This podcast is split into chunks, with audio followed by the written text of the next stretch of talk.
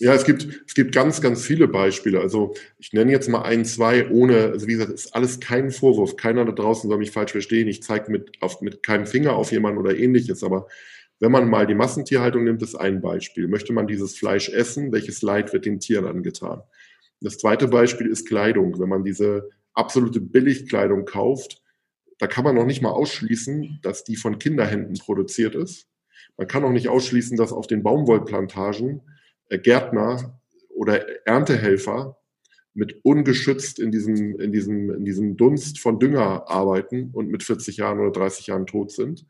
Wir können auch noch einen Schritt weiter gehen. Wir bauen zum Beispiel gerade, meine Familie und ich, wir bauen gerade ein ökologisches Haus, wo wir keinen Effekt auf die Natur haben. Ein ökologisches, was gar nicht, gar nicht, was mit meinem Bild passiert ist. Ähm, ich, ähm, wo wir ein ökologisches Haus bauen, ähm, wo wir ähm, keinen Einfluss auf die Natur haben. Also eine CO2-Senke, mhm. sowohl mhm. im Bau als auch in der, im, im Leben in dem Haus. Ist das möglich? Ja, aber so ein Haus kostet viel Geld. Also da kann man so unglaublich viele Beispiele finden und jeder muss das für sich so ein bisschen suchen. Mhm. Ja, spannend. Also das, das ist alles nochmal so zu dem Thema Mindset. Was kann man alles mit viel Geld auch ähm, befördern und auch die eigene Freiheit, was kann man im Leben dann noch, noch mehr genießen und wirklich, mhm. ja, sich auch die Zeit so einzuteilen für die Dinge. Also ich habe heute den richtigen Frosch im Hals, aber nicht schlimm, so ist es manchmal. Und auch sich die Zeit wirklich für die Dinge zu nehmen, die einem am Herzen liegen, die einem wichtig sind und dass man nicht das eigene Leben dadurch verpasst, dass man eigentlich nur ständig damit beschäftigt ist, das Geld heranzuschaffen und es ja dann selbst nicht mal genießen kann. Also vielleicht die zwei Wochen, drei Wochen Urlaub im Jahr oder so, die dann drin sind. Ja, und deswegen ist es auch einfach ein spannendes Thema. Wir haben ja hier bei, ich sage jetzt nochmal so die Überleitung auch Joy Up Your Life. Natürlich, es hat mit ganz, ganz vielen Bereichen in deinem Leben zu tun, die du ablevelst und das Thema finanzielle Freiheit oder sich auch ein Stück weit mehr damit dem Geld zu beschäftigen und sich da auch weiterzuentwickeln, finde ich ein ganz, ganz wichtiges Thema. Ähm, du hast ja auch zum Beispiel das Buch geschrieben, Geld richtig. Da sind ja schon mal so die ersten Ansätze drin. Ich habe es übrigens ähm, meinem Papa auch geschenkt. Der hat jetzt in zwei Tagen Geburtstag, also auch wirklich runde Zahl und ähm, er beschäftigt sich da auch sehr, sehr viel mit. Ich habe übrigens, kann ich ja auch gleich mal so ein bisschen teilen, ähm, echt ein sehr gutes Geld-Mindset, ist mir mal so in den letzten Jahren aufgefallen. Ähm, und mein Papa hat sich auch immer sehr viel damit beschäftigt und der wird sich, glaube ich, sehr über das Interview und auch über das Buch freuen. Und ja, die Eltern sind ja schon so die erste Prägung, wie die einem das Leben vorleben. Und bei mir war es echt so, dass ich sage, meine Eltern hätten das nicht besser machen können. Also wir sind auch sehr so in diesem Gefühl aufgewachsen von, es ist irgendwie alles da. Also meine Eltern waren auch immer beide sehr, sehr fleißig. Meine Mama eher so für uns da und hat ihnen den Rücken freigehalten. Mein Papa hat auch viel aufgebaut und trotz allem waren meine Eltern nie und sind sie bis heute nicht in diesem Konsumverhalten. Also es wurde alles repariert bis zum Umfallen sozusagen. Immer wenn was kaputt war, direkt hier Papa kaputt, Papa hat repariert.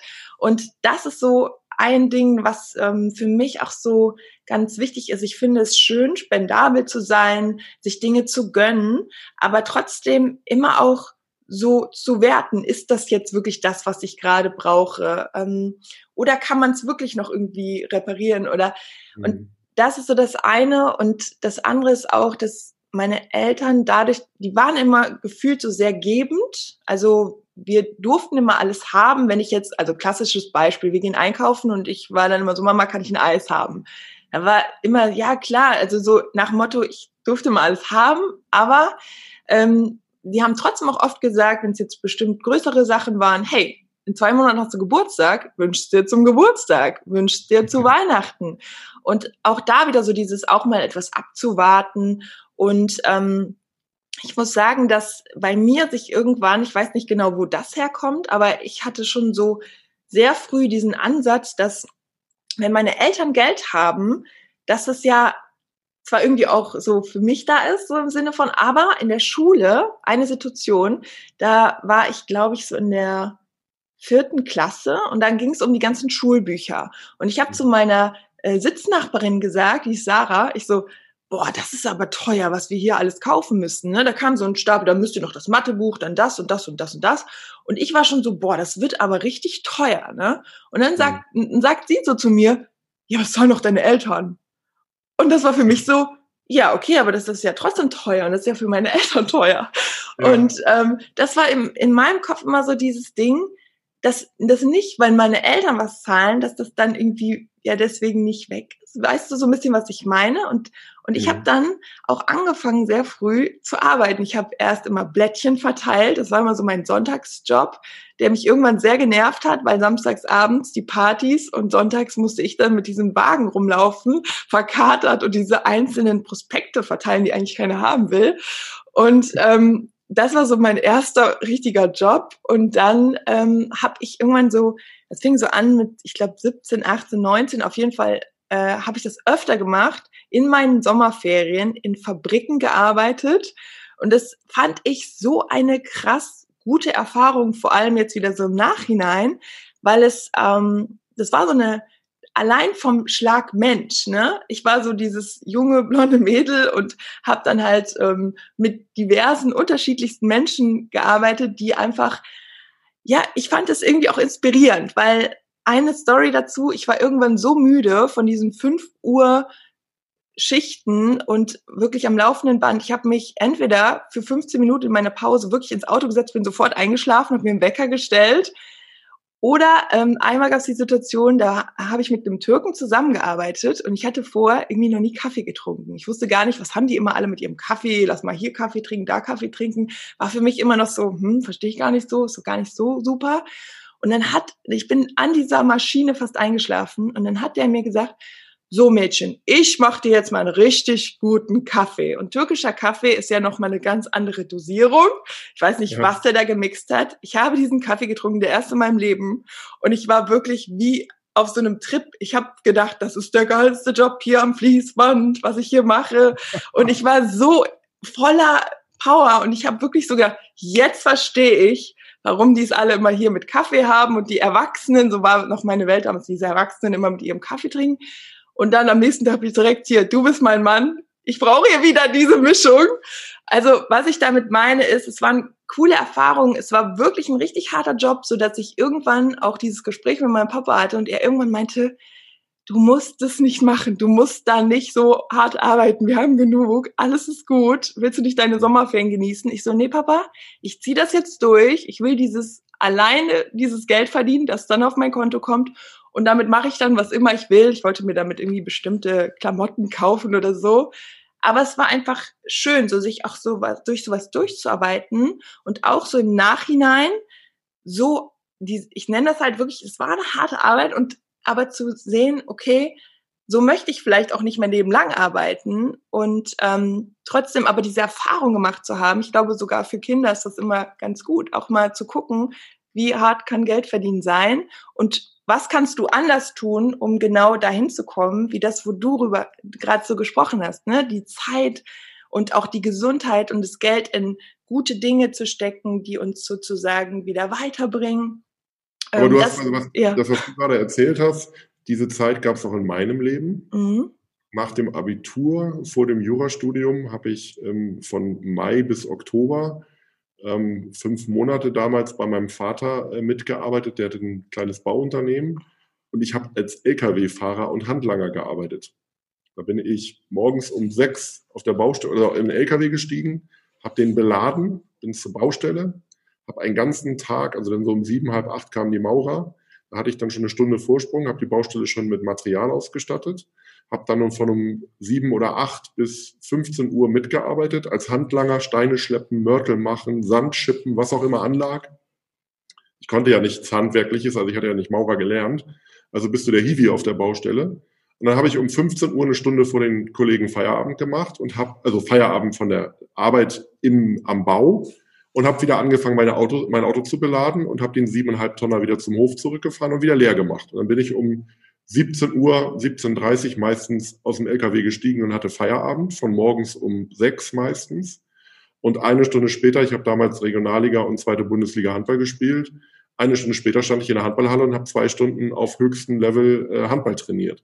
Mhm. Und ich sage heute, das war keine, keine, kein Zuckerschlecken, aber ich habe in der Zeit gelernt, was es bedeutet, mit den Händen wirklich Geld zu verdienen, was mhm. eigentlich die Menschen da draußen jeden Tag durchmachen und wie gut es mir glücklicherweise geht, was ich geschafft habe, aber das erdet mich halt total. Also Stichworte ja. wie Dankbarkeit, wie Demut, wie der Gesellschaft etwas zurückgeben. Das ist meine hundertprozentige Überzeugung. Wenn du irgendwann mehr Know-how oder mehr Geld hast, dann bist du verpflichtet, unsere Welt, unserer Welt etwas zurückzugeben. Wir sind alle eins. Und das meine ich jetzt nicht so esoterisch spirituell, jedenfalls nicht ausschließlich so, sondern ich sehe das auch wirklich materialistisch und, und ähm, fachlich so, dass ich sage, wenn es dir besser geht, dann kannst du in Form von Zeit, soziales Engagement, in Form von Know-how oder in Form von Geld kannst du der Gesellschaft etwas zurückgeben. Und ich, ich möchte das auch tatsächlich mal mit einer Zahl benennen, dass die Leute wissen, ich ziehe das in meinem Leben durch. Also ich spende jedes Jahr einen siebenstelligen Betrag, also mehr als eine Million, deutlich mehr als eine Million, ähm, für soziale Zwecke. Mhm. Ähm, und ähm, das ist etwas, wo ich sage, wenn man das auch mal gelernt hat und wenn man weiß, und das ist auch das, was ich bei den Mitgliedern erlebe, die auf einmal 500.000, 2.000 Euro mehr haben, du hebst nicht ab. Also die Menschen, die wir in den Medien immer wahrnehmen, im Fernsehen und so weiter, diese, ich sage es jetzt mal sehr deutlich, diese Clowns teilweise, die komplett abgehoben sind, weil sie so viel Geld verdienen und überhaupt keinen Bezug dazu haben. Und das, das, das wünsche ich mir einfach, dass die Menschen das auch beim Geld mitnehmen und sagen, mhm das bedeutet auch Verantwortung. Also auch das Haus, was wir jetzt bauen, ökologisch zu bauen, das kann ja trotzdem größer sein, aber du musst die Natur nicht kaputt machen, weil du kannst dir Holz aus regenerierten Wäldern kaufen, du kannst dir Dämmstoffe kaufen, die auf Naturbasis sind. Das kostet alles mehr Geld, aber wenn du mehr Geld hast, dann ist das mindestens mal das, was du tun kannst. Oder vielleicht noch ein letztes Beispiel, Fliegen. Wenn du fliegen musst, ich fliege jetzt relativ wenig, außer in den Urlaub, dann kann man super heute CO2-Kompensation machen und vielleicht, das machen wir immer so, Faktor 2, also wenn wir CO2 in die Welt durchs Fliegen geben, dann nehmen wir das Doppelte an so eine CO2-Kompensationsorganisation, wo wir Geld spenden, dass eben CO2 eingespart wird. Das sind das alles so Beispiele. Was können wir tun, jeden Tag die Welt ein bisschen besser zu machen, aber auch unser Leben, unsere Finanzen, unsere Beziehungen, unsere Gesundheit, also diese, diese Haltung finde ich halt schön, jetzt die Entscheidung zu treffen, ich tue wieder was für mich, für meine Familie, für mein Geld, für meine Gesundheit. Und ich habe dabei aber diese Gesellschaft im Blick. Diese mhm. Verantwortung, die wünsche ich mir halt immer stärker. Und das ist auch ein Antrieb, weil ich glaube, wenn die Gesellschaft, das ist meine Lebensaufgabe geworden, Menschen zu zeigen, wie sie mehr Geld haben, wenn diese Gesellschaft das schafft, und das wird wir nicht schaffen, indem wir einfach von der Politik sagen, wir machen höhere Steuern, oder nimmst den Reichen weg. Das funktioniert nicht. Aus meiner Sicht funktioniert es andersrum. Du musst unten, und das meine ich jetzt wertneutral, aber finanziell unten, musst du mehr Kompetenz den Menschen geben. Und das geht in der Schule los, weil ich persönlich glaube, wenn jemand unsere Akademie durchlaufen hat, und das ist jetzt nur ein Beispiel, das kann auch sein, dass diese Inhalte irgendwann mal in die Schule fließen. Aber jemand, der dieses Know-how hat, der arbeitet nicht für neun Euro oder Mindestlohn. Das kann ich garantieren, weil es menschenunwürdig ist. Und ein Gehalt muss so hoch sein, dass jemand davon auch sein Leben bestreiten kann. Es muss nicht der Porsche sein, aber wenn man heute sieht in den Großstädten Hamburg, Frankfurt, Berlin, Düsseldorf, Köln, München, dass ein normaler Normalverdiener sich kein Haus mehr erlauben kann, dann ist in unserer Gesellschaft echt massiv etwas schiefgelaufen. Mhm. Ja, es ist definitiv ähm, ein Ungleichgewicht, das kann man nicht anders sagen. Und mhm. ähm, bei allem, was du auch gerade noch so gesagt hast, so für mich ist auch Geld immer so eine Art Energie, ne, mit der wir ganz, ganz viel Energie in gute Dinge geben können, wenn wir eben diese Verantwortung und auch so dieses Bewusstsein und den Bezug genauso entwickeln und dafür haben. Deswegen denke ich immer, es muss mehr Menschen geben, die wirklich sagen, hey, mein Warum ist es, hier etwas zu verbessern und deswegen mehr Geld, äh, ich sag mal, zu verdienen, um mit dieser Energie Neues zu erschaffen. Ähm, so sehe ich das genauso. Und ich denke, das ist ähm, ja einfach ein ganz, ganz schöner Ansatz, einfach auch sich immer wieder selber dieses Warum größer zu machen. Ne? Dass man gar nicht unbedingt denkt, ja, okay, wenn ich jetzt mehr Geld habe, dann kann ich mir dies und das kaufen, sondern was kann ich dann darüber hinaus noch bewirken und so dieses größere Ganze, wie du auch gesagt hast, irgendwo sind wir alle eins und dadurch kann man so viele Schnittstellen positiv beeinflussen. Lass mich dazu noch ein Stichwort geben, weil das ist auch ein Tipp, eine Regel, eine Hilfe, die deine Teilnehmerinnen und Teilnehmer mitnehmen können oder Zuhörerinnen und Zuhörer heute. Ähm, das ist das Thema Monetarisierung. Wenn ich mein Leben auf mein Warum ausrichte, wenn ich dann auch noch diese ganze Gesellschaft im Blick habe, und ich glaube, das wird Zeit, dass unsere Gesellschaft umdenkt, weil wir sehen, dass diese Ellbogengesellschaft immer mehr Kranke, immer mehr psychische Probleme, Rücken, Leiden, wir sind ja in einer, in einer Welt, die wirklich wahnsinnig viele Probleme hat. Und ich rede jetzt noch nicht erster Linie von Corona, sondern insgesamt von den Problemen. Also wenn ich das ganze Große im Blick habe und meinen Teil dazugeben kann und ich mein Warum im Blick habe und ich dann auf das Thema Monetarisierung achte, das heißt, mit dem, was ich tue, äh, generiere ich auch ein faires Einkommen, weil ich mir den richtigen Wert gebe und das richtige Know-how habe dann wird die ganze Welt sich verändern. Ich hatte letztens im Interview, ich glaube, es war im Fokus oder im Spiegel, hat mich die Reporterin gefragt und hat gesagt, Herr Müller, Sie sagen ja, die Menschen brauchen alle mehr Geld. Können wir eigentlich alle Millionäre sein und wer holt dann unseren Müll ab? Und da habe ich gesagt, und auch das ist schon wieder total begrenzend. Ich gebe Ihnen ein schönes Beispiel aus meinem persönlichen Umfeld. Wir haben eine Nachbarsfamilie, der Mann ist auch Multimillionär und die Frau fährt jeden Tag mit ihrem Smart, ein Elektrosmart mit so einem Hybridmotor, fährt die in ein Altenheim und arbeitet von sieben bis zwölf Uhr fünf Stunden in der Altenpflege.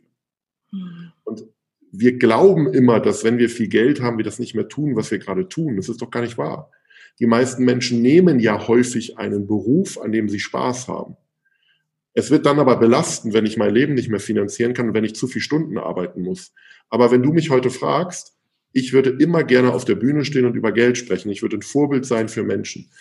Diese Frau, ich möchte ihren Namen jetzt aus Datenschutzgründen nicht nennen, die geht als Altenpflegerin los. Ich kenne einen Müllwerker, also Müllabfuhr, der liebt seinen Job, draußen sein, frische Luft, der würde aber dann nur noch halbtags arbeiten. Also wir könnten alle vielleicht sagen, wir arbeiten halbtags und wir mhm. gehen diesen halben Tag dem nach, was wir mögen, unser Beruf. Und am Nachmittag setzen wir die Schwerpunkte, die uns wichtig sind. Meine Frau, mein Mann, meine Familie, meine Kinder, mein Haus, mein Hobby, mein Sport, mein völlig egal. Also warum, man muss sich gar nicht begrenzen. Wir, wenn wir, es muss einfach nur gerechter verteilt werden. Es ist ja. mehr als genug da. Das ist genau wie mit der Ernährung.